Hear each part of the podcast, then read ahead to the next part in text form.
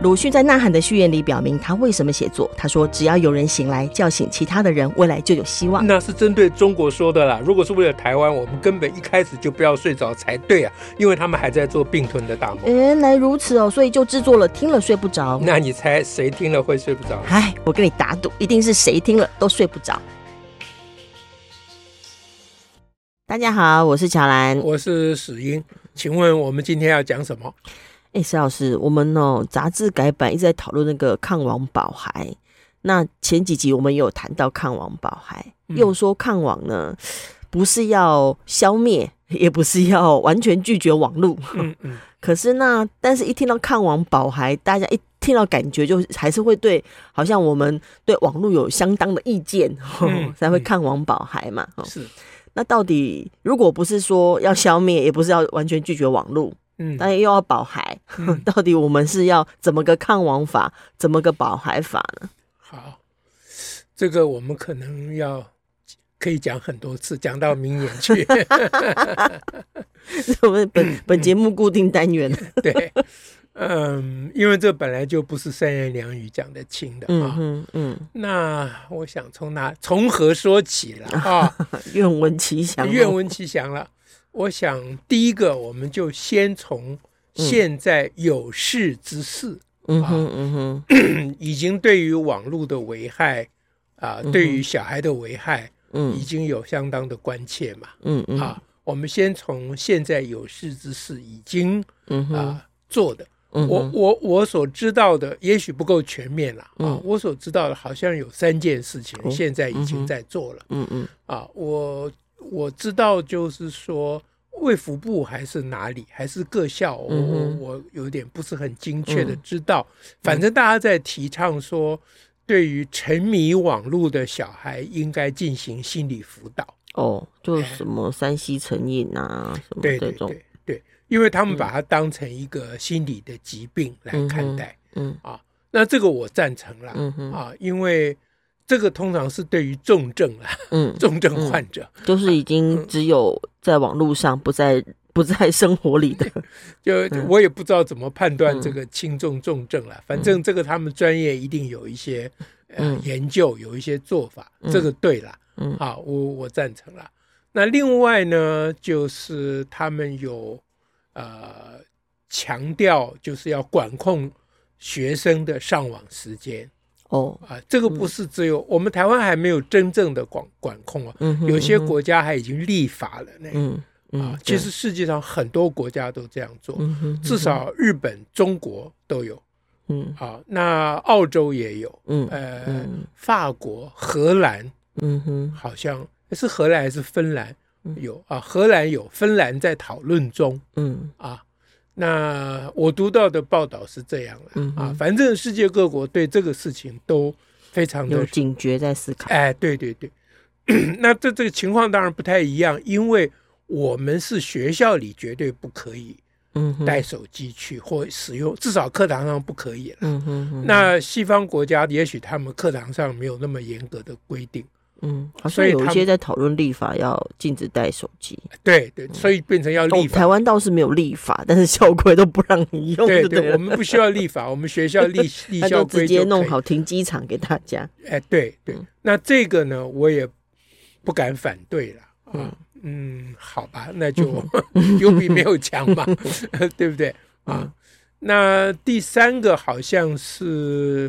啊，呃嗯、最近一直有人在提提到媒体试读的问题。哦哦，是，呃，嗯、那好像讲的是对一般民众啊，不过对学生、啊，特别是对中学生，嗯啊，可能大家也在公民老师等等。因为从以前媒体试读，光是讲新闻的部分啊，电视啊，嗯，都就已经有在谈那个媒体试读的题目。当然，网络加进来就是一个，对，因为它就是一个。很大的媒体嘛，是啊，那 这个就三项工作而言，第一个是那个心理辅导，第二是管控时间，第三是媒体试读。就这三个而言，我觉得媒体试读比较像是我们跟我们要讲的抗网保还比较接近了。哦，哎，那前二者我们都不敢反对了。好，但是我觉得他都呃怎么讲？都不能切中要害。嗯哼，啊，呃，就是它不是事情的根源，不是不是关键点，哎，不是不是解决问题的根本。嗯，哎，嗯哼，因为理由就是这样的，很简单，就是说那个呃，那要心理辅导，那第一个它是重症，啊，重症为数很少，但现在比较严重的是。一般的年轻人普遍使用的其实中老年人也一样。嗯啊，嗯，这个挂网时间非常长。嗯，据统计啊，其实，在台湾，嗯，那个成年人上网的时间比青年人、比学生长，因为学生有刚刚讲有在学校被管控了。对啊，啊，成年人好像上网时间一天有百分之四十，好像蛮高。他他工作的时候也可以边上网。是啊，是啊，是啊。啊，那那这个时间。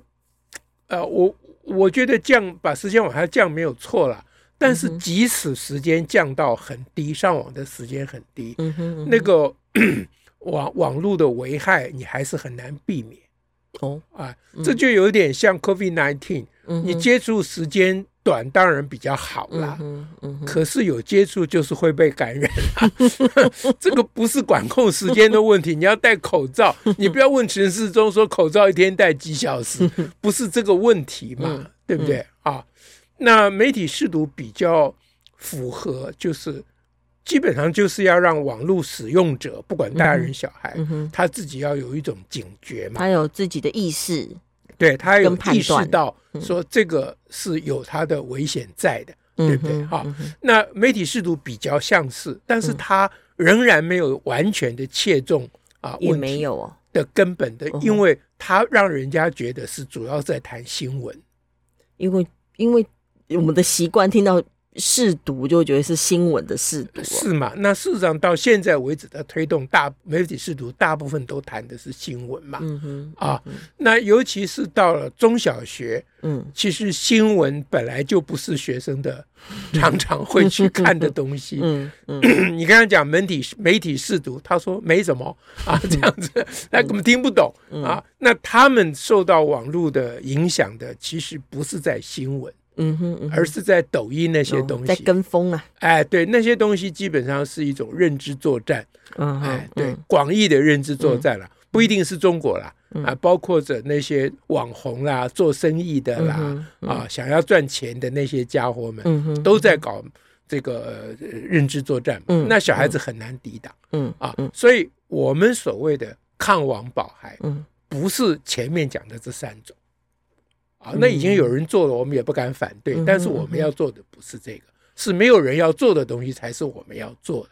所以是要对着抖音跟这些事吗？所以我们就来讲第二点。嗯，啊，那我们到底要做什么？嗯嗯，啊，那刚才我们稍微谈到，基本上就是呃增加这个呃呃这个叫做什么？嗯，防卫意识。嗯嗯，警觉。警觉了，就是因为因为现在的这个数位原住民啊，嗯哼，他生下来就在数位环境里面嘛，嗯哼，所以他他他没有一个对比，嗯。啊，那现在比较中老年人比较年长的人，他有对比，他会对比不是网络的资讯，哎，对对对，从前的时代，嗯哼。啊，那他总觉得哎这个。这个情况不一样啊，嗯、那因为他有个感觉情况不一样，嗯，他有可能去想说，嗯、那这个新的情况到底是好还是不好，嗯，对不对？他有可能往那个方向走。可是如果是网络原住民的话，他没有的对比，他根本就不会去想这个所谓新的东西，对他而言没有什么新的东西，东西本来就是这样的，嗯。嗯。啊，所以呢，因为。这个新的世代，网络世代啊，嗯，他对这个网络的存在，并不觉得它是一个存在，很自然呢、啊。呃，就是他本来就就是一就就都有嘛，就除非爸爸妈妈要没收他手机的时候，他就开始紧张起来，嗯，对，否则他不觉得网络是一个存在，他本来就在那里啦，所以他不会对他特别付出一个什么 有意识的警觉或什么。对，他唯一的意思就是，万一没有网络 怎么办？就怕这件事。对对，这我好有一笔啦。嗯。啊，你你讲网络原呃原住民或数位原住民，我就想到真正的原住民大部分是住在山上的，嗯哼，嗯。啊，或者是不一定要住在山上，就古老也有海边啊，古早时候的原住民啊，就是没有空气污染时代的原住民，嗯，他们不会觉得空气有什么问题，嗯嗯，他们甚至于没有不知道说。没有想过说没有空气会怎么样？嗯，对，不可能没有空气嘛，除非你自己把头蒙起来，你找麻烦。嗯啊，那他你如果把头蒙起来，他的感觉不是没有空气，而是头蒙起来了，嗯对不对？你把人家嘴巴捂住，嗯哼他想的是你把我嘴巴捂住怎么可以？他没有想到说我没有空气怎么可以？因为空气对他而言，他不会想到这件事，他没有意识到这个嘛。嗯，啊，我用这个比喻，大家想想看。这个数位原住民，嗯对于网络就是这个状况，他是完全不设防的，是啊。那现在我们比较知道空气可能有污染，嗯哼，对不对？空气污染是很严重，嗯。但是大家有想到网络难道没有污染吗？网络的污染应该是比空气污染，大家也都可能知道吧？对，可是大家不会去警觉到那是网络的问题，就空气污染是污染的问题呀。对空气污染，你会想这是大气层的问题，嗯哼，包括着空气的流动啦，嗯啊，什么什么，哎，那个你如何把它散走啦？哎，或者是那个呃温室效应，那个叫什么？那有个洞的叫什么？臭氧层啦，什么什么？就空气不只是有污染的问题嘛，还有臭氧不平衡的问题，嗯，就是空气本身会有很多很多的问题，这是古代的人是无法体会的，嗯啊。那现在我们之所以对空气的问题有很多警觉，嗯，这是努力很久的结果，嗯，就科学家努力，还有全世界的人对于二氧化碳的排放，对不对？有世界级的这个协商会议等等，嗯，这些都是对于空气的关怀嘛。可是古代人哪会想到这些事？那现在网络呢？我把它比喻作空气，嗯，所以现在我们所谓的抗网呢？嗯其实就是对于网络这个啊空气，嗯，你要有科学的研究，嗯哼，要对人们要提要提高警觉，嗯哼，啊，你对于网络的啊里面的不当的内容，就比如说二氧化碳的含量太高，啊，或者是这个 沙尘暴啊，PM 二点五什么太高啊，这种事情你要有一个。警觉。是这个听起来就很像网络分级制，就是说，嗯、尤其讲抗网保孩，嗯，对。然后一般大家讲抗网讲保孩，就想到分级，嗯，所以有人就会说啊，我们那你这样就是，就有人有有已经有人会提类似的话，是就是我们是不是应该做网络分级？哦，某些部分就是要限制，呃，未满十八岁不得接触、不得使用，好，然后等等的就。就流向这一头去了。对，你讲这个好，我前面讲三项，现在大家比较关切，我漏掉这一项。嗯啊，这个也是现在大家在讲十八禁的问题。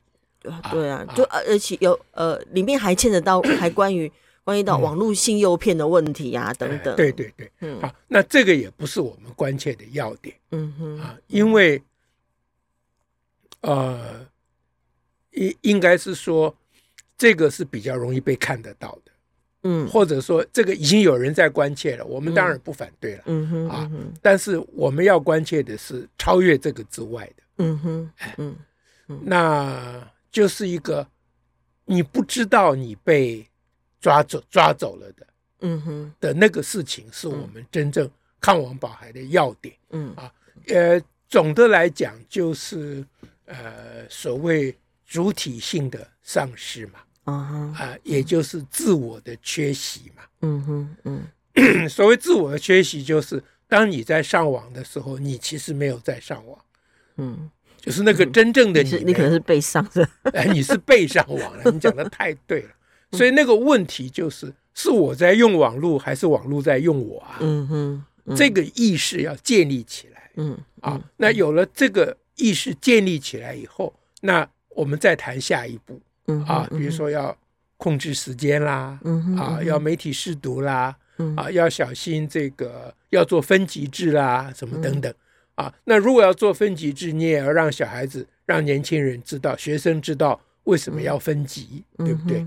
啊，那呃，事实上分级制已经早就来不及了。在我觉得，在网络上分级制大概是根本就行不通的事情。啊，电影院搞不好还勉强行得通，网络根本就行不通。啊，但是要去努力一下，我也不反对了。嗯嗯，哎，那大家在现在谈的还很多，就是什么防诈骗，你刚刚有啊提到性诈骗、性诱骗的问题，性诱骗等等。那这个都都是在特定的事物上，嗯啊，对于年轻一代或学生啊的关切，啊，那也也不止了，这对所有人的关切，这都没有错了。嗯啊，可是如果不回归到网络这一个。存在啊，嗯，它作为一个虚拟世界对人的根本的影响，嗯，如果不回到那个本质的问题，就是刚刚讲自主性丧失的问题，嗯哼，那所有这些都是舍本逐末了，嗯，啊，大家的关切都是舍本逐末，所以，所以网络的特质有特别会让人呃丧失主体性吗？这就是要讲第三点，嗯，就是那我们得要论证说。丧失主体性这件事情本来是古已有之的啦。对啊，我们常常说，如果一个孩子常受某一些呃对待，比如体罚也好、责骂也好、恐吓也好等等，他也有可能在这个过程当中也会丧失主体性嘛。是的，是的，丧失主体性害怕威权嘛，本来就是有的嘛。嗯，但是网络会加强这件事情，网络的加强，哎，会使这件事情无所不在。嗯哼，啊，那这个需要。细致的论证，这就是很困难的部分了。嗯啊，我简单举一个例子，因为我们没有，我们要讲很多次了啊。我举个例子给大家想一下，就有一部很有名的电影叫做《楚门的世界》。嗯哼啊啊，那个人的名字就叫 Truman 啊，就是以前所谓杜鲁门啊，Truman 这样啊，杜鲁门。那那就是这个这个电影，就是说。楚门从生下来就在那个摄影棚里面，他是一个非常非常大的摄影棚啊。然后他到一直到他长大二三十年啊，那他的妻子、邻居、左邻右舍、公司老板啊、同事，还有街上所有的路人甲乙丙丁，嗯，全部都是演员，全都是。哎，他自己当然也是，嗯，可是他不知道，他是唯一一个不知道他是演员的人，他以为他在过生活，对。所以他本来是 fake man，假 人，嗯嗯啊，那因为这个电影当然是激励人心嘛。最后这个 Truman 啊，因为种种的原因，这个我们戏也就不讲了。嗯啊，他终于发现这整个事情是假的。嗯啊，他终于这个这个不畏。风雨的阻碍啊，因为那个导演呢，就制造了风雨，不让 他们可以创创造风雨，创造大浪，对，让他无法随便离开，让他那个他他想要逃走嘛，他坐个船上想要开走，结果就给他弄风雨，他就过不去嘛，结果他就不害怕，他就 呃勇而无畏啊，一意前行，这样，那终于呢，他就走到那个。海了海的 世 界的尽头，世界那个世界的尽头，说：“哎，这是有一堵墙。”对，然后还被他找到上面有个楼梯，楼梯上有个小门啊。那他本来不敢进那个小门啊，进那个小门就等于出了摄影棚了。是啊，对，嗯。好，那这个电影当然是非常有启发性的啊。嗯但是我会在想说，这个楚门哦，嗯，他之所以最后变成一个。True man，真正的人，嗯哼，有一个关键点啊，嗯，除过他自己啊，这个自我意识慢慢的觉醒之外，他有个关键点，就是他所对抗的是一个导演嗯哼，一个编剧了，嗯哼，如果有很多导演，嗯，又有很多编剧，嗯，而且任何一个编剧。可以随机的配上任何一个导演，嗯哼，嗯，你想他还抵抗得了吗？嗯，再进一步讲，如果根本就没有编剧跟导演，嗯，每一个演员都随时可以编剧导演，都随时可以编剧导演，嗯，嗯，那大家共同经营一个虚拟的世界，这个叫做网络，嗯哼，嗯。你说你要抵抗，你连抵抗什么你都不知道。对啊，这样抵抗什么？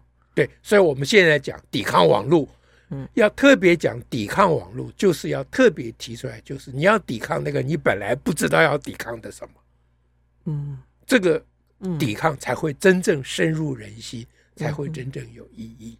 嗯，啊，这是我们今天要讲第三点。那我知道我讲不清楚了，嗯，啊，那我们第四点就举实例，嗯，啊，这个实例其实我们在我们的 podcast 上面以前已经讲过了。就是我们曾经讲过地狱梗，嗯。啊，地狱梗就是网络流行上流行的一些短影片，嗯哼，它专门拍的内容呢，就是对于某一种特定人士的嘲笑跟歧视，嗯。啊，大部分都是身心障碍者，是啊，那短影片很短，就制造一个很荒谬的场景来嘲笑啊这个身障或心障者，嗯。那，那你说这个事情故意有之啊？嗯哼，对不对啊？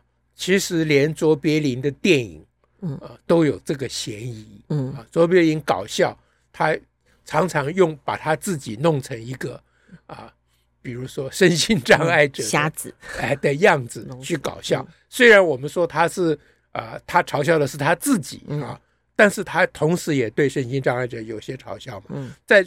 卓别林的时代，大家不会去往这个方向想，嗯只会想到他的卓别林的影片的进步性，就是对于资本主义的批判等等，那当然也是事实啊。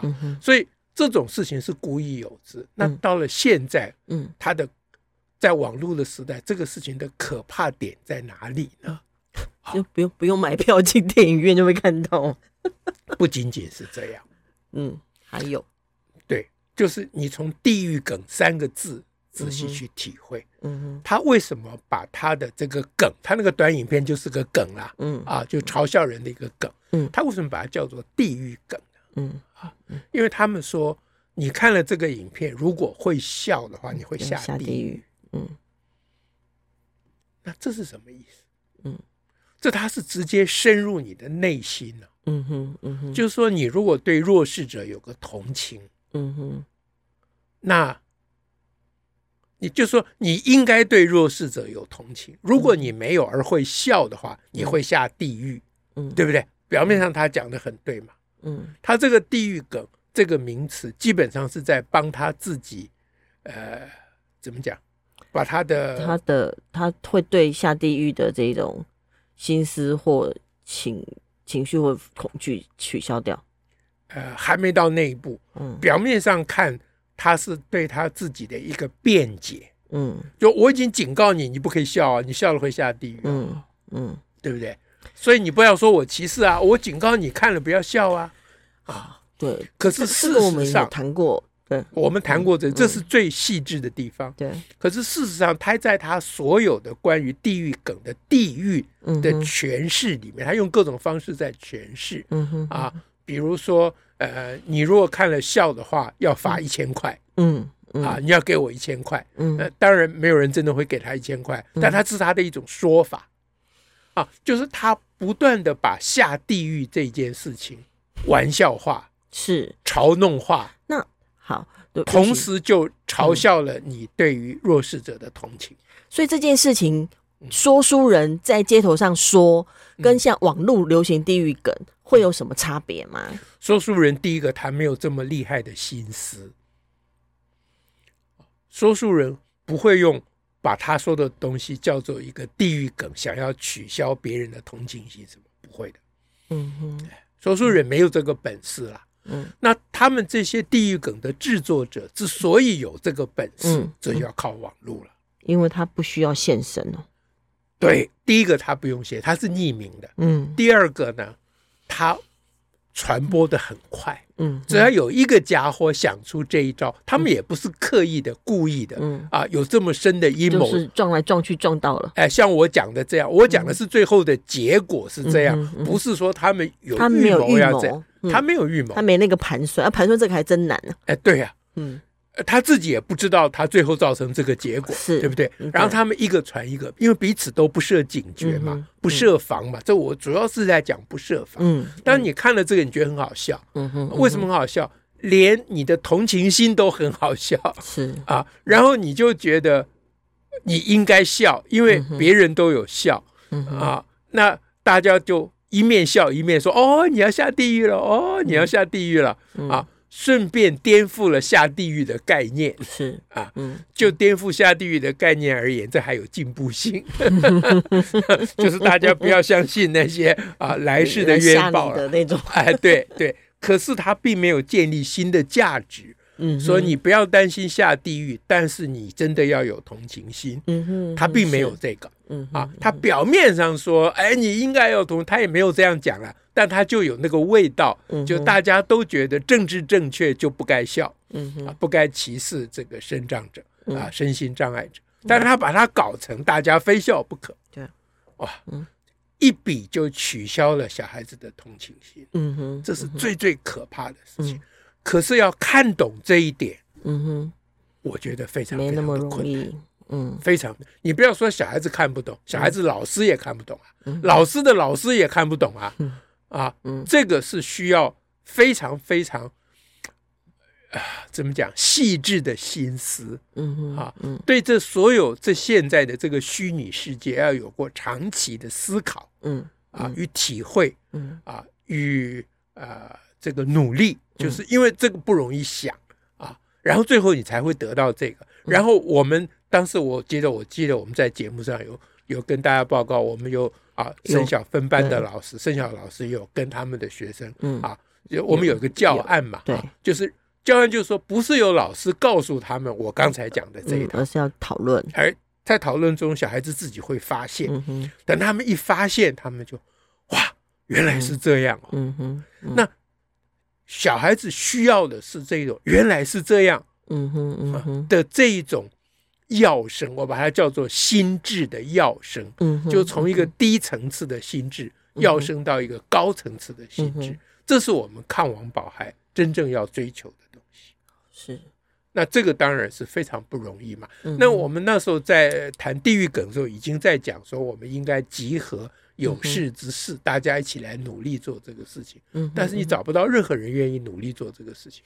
大家觉得这不过就是网络上的日常吗？嗯啊，那大家不会去想说，这个网络上的日常恰恰好就是“日常”两个字，就是网络的本质啊。嗯啊，你现在硬要叫他们不准上网，你你在做什么？嗯啊，你在跟下一代为敌嘛？嗯，你不可能启发你的敌人嘛？嗯。